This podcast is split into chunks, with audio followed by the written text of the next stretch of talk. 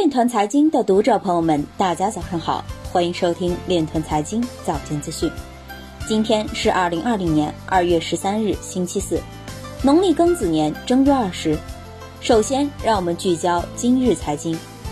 瑞士监管机构为加密货币交易提出更严格的反洗钱规则。美国福蒙特州与本土区块链公司合作，利用以太坊追踪大麻。社科院研究员表示。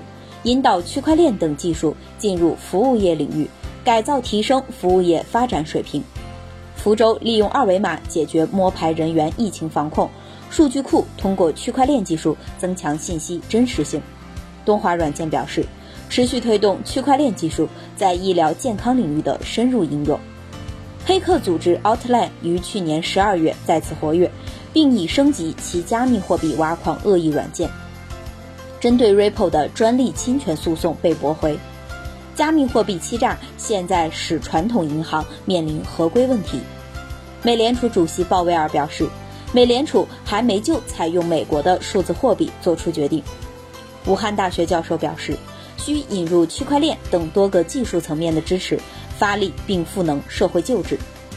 今日财经就到这里，下面我们来聊一聊关于区块链的那些事儿。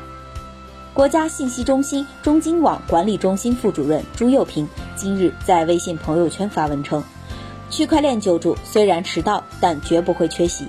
他指出，面对新冠疫情防控，区块链确实是迟到了，原因是区块链还没有发展到成为基础设施，还没有大规模应用。但是疫情过后，区块链不会缺席。区块链的信任机制、激励机制、组织机制是真正意义的公共救助模式。如果区块链能帮上忙的话，疫情防控能够抢回很多宝贵时间。疫情防控中出现的信息不畅、协作低效等问题也将大大缓解。他认为，二零一九新冠疫情后，二零一九新冠疫情后，区块链商务必然崛起，必将成为二十一世纪第三个十年主流业务模式。以上就是今天链团财经早间资讯的全部内容，感谢您的关注与支持，祝您生活愉快。